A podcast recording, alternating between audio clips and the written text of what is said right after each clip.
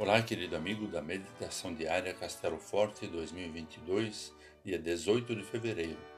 Hoje vou ler o texto de Luciano Ribeiro Camuzzi com o título Dons de Deus para a Unidade.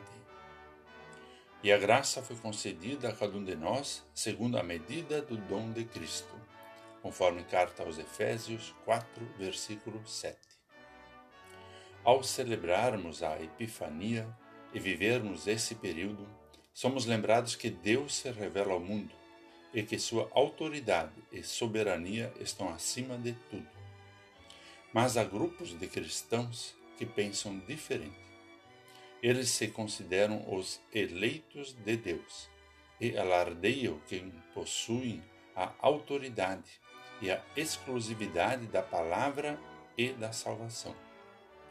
Cristãos que atacam as pessoas são movidos pelo egoísmo e dividem a Igreja.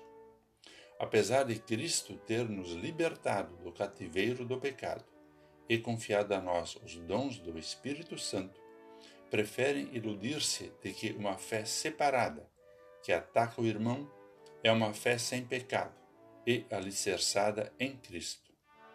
Lembremos que todos recebem de Deus diferentes dons espirituais, pois Cristo subiu às alturas e concedeu dons aos homens.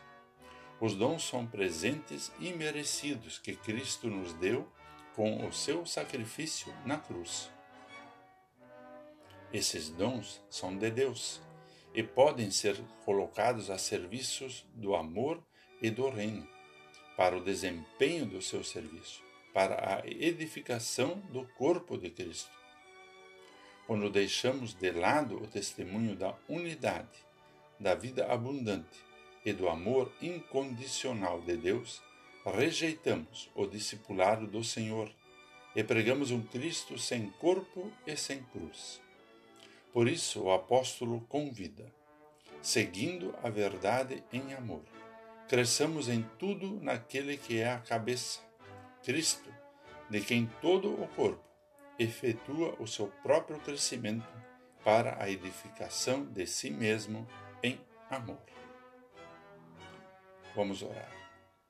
Poderoso Deus, encheste a tua boa obra com diferentes dons.